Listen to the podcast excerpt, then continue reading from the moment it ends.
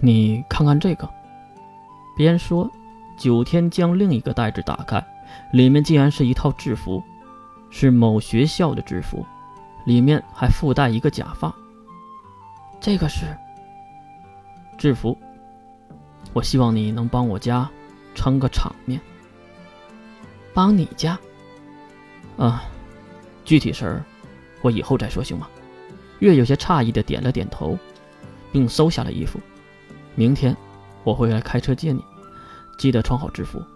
对了，这是一些钱和电话，去酒店住一晚吧，顺便洗一洗澡。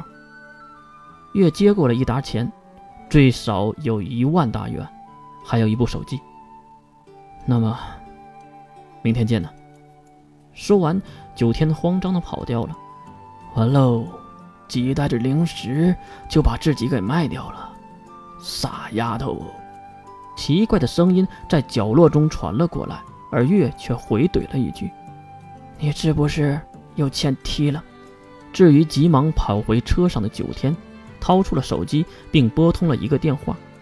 那边传来了男人的声音：“怎么样？”九天惊愕地喊道：“他真的同意了？为什么呀？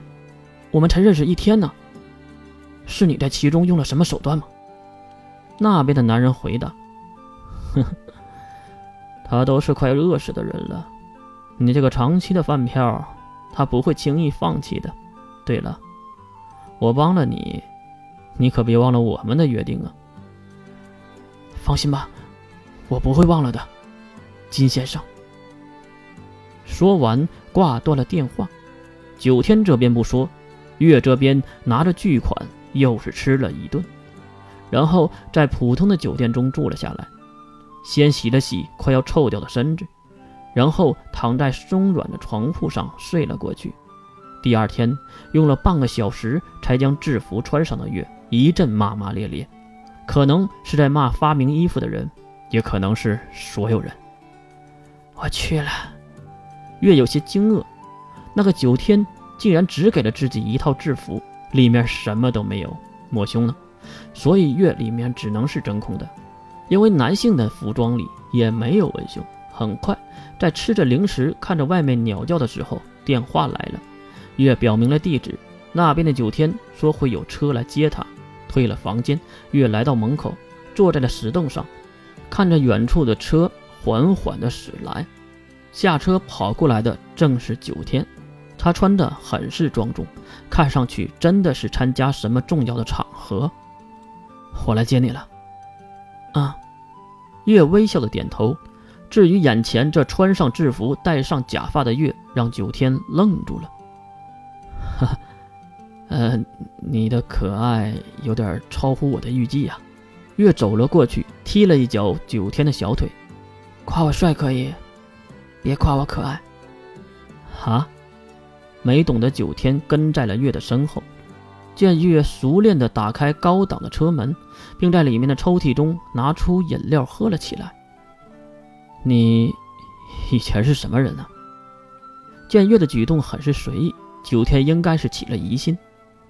月只是轻描淡写的回了一句：“和你一样的坏人。”哈哈，简单的对话。车子发动，他们来到了第一个目的地。这是哪里啊？看着眼前的别墅群，月有些傻了眼，可能是在想，还是有钱人好啊。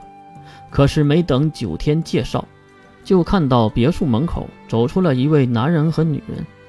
来到车前的中年女人就喊道：“九天呐，我们不能随便找了一个呀，你这样会丢掉我们九家的脸面。而且……”当月下车的时候，老女人闭上了嘴，老男人也看傻了眼。这，这个是，月连忙拉起裙摆，半蹲回道：“伯母，你好，我是墨之神黑芒乌月，是一位拾荒者，九天的朋友。朋友，拾荒者。”女人瞪大了惊愕的大眼睛，当然不相信那月口中的话语。行了，我们还赶时间呢。